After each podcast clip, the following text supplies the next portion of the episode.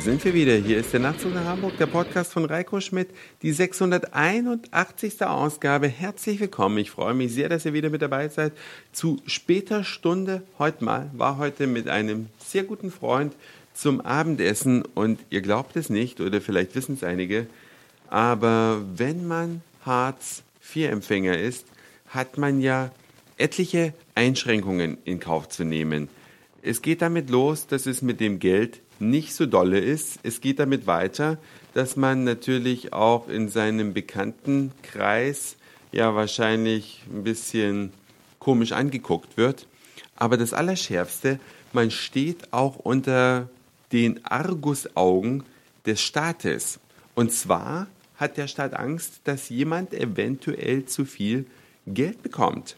Was an einigen Stellen vielleicht berechtigt ist. Ihr kennt ja diese Phänomene vielleicht aus Berlin, wo irgendwelche Leute unter falschen Namen sich in jedem Stadtteil einmal irgendwelche Gelder auszahlen lassen. Nein, ich rede von etwas anderem. Es kann ja durchaus sein, dass ein Empfänger von Hartz IV Eltern hat, die nicht unbedingt viel Geld haben, aber die vielleicht ein bisschen was übrig haben, um dann den Sohn oder die Tochter finanziell etwas zu unterstützen.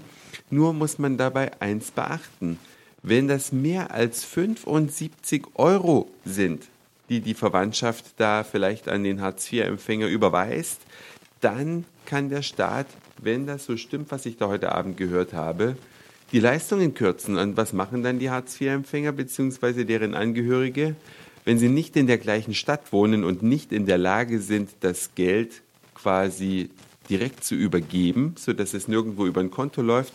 Genau, Sie müssen das Geld an Freunde des Betroffenen überweisen und die heben es dann mit ihrer Geldkarte vom Bankautomaten ab und übergeben es dann. War für mich völlig neu, wusste ich überhaupt noch nicht. Also echter Staat, der schaut überall ganz genau drauf, dass da bloß nicht irgendjemand zu viel Geld abkriegt und wenn, dann greift er sich das auch gleich zu. Ob es berechtigt ist oder nicht, dass der Staat so vorgeht, würde mich mal interessieren, was eure Meinung dazu ist. Könnt ihr mir gerne als Mail oder auch als Kommentar schreiben. Jetzt ein Hinweis in eigener Sache. An diesem Freitag, 7.9., findet um 19 Uhr in Hamburg ein Podcaster-Treffen statt. Sechs Podcaster aus Hamburg treffen sich und da ich erfahren habe, dass die anderen Podcaster ihre jeweiligen Hörer eingeladen haben, möchte ich dem natürlich in nichts nachstehen und lade die Nachtzug nach Hamburg Hörer natürlich auch dahin ein. Und zwar findet das statt in Max und Konsorten. Adresse ist Spatenteich, das ist gleich hinterm Hauptbahnhof in Hamburg.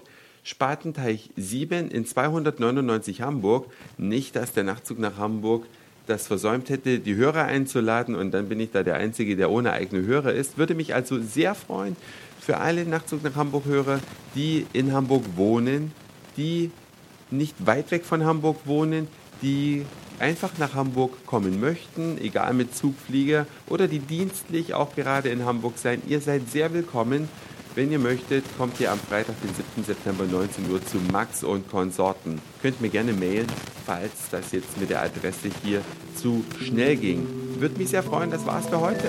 Dankeschön fürs Zuhören, für den Speicherplatz auf euren Geräten. Ich sag Moin, Mahlzeit oder guten Abend, je nachdem, wann ihr mich hier gerade gehört habt. Und dann hören wir uns auf jeden Fall morgen wieder. Wieder aus der schönen Freien und Hansestadt Hamburg. Euer Reiko.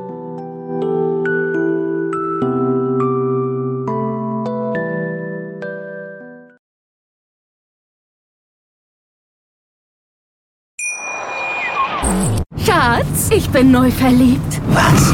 Da drüben. Das ist er. Aber das ist ein Auto. Ja, eben. Mit ihm habe ich alles richtig gemacht. Wunschauto einfach kaufen, verkaufen oder leasen. Bei Autoscout24. Alles richtig gemacht.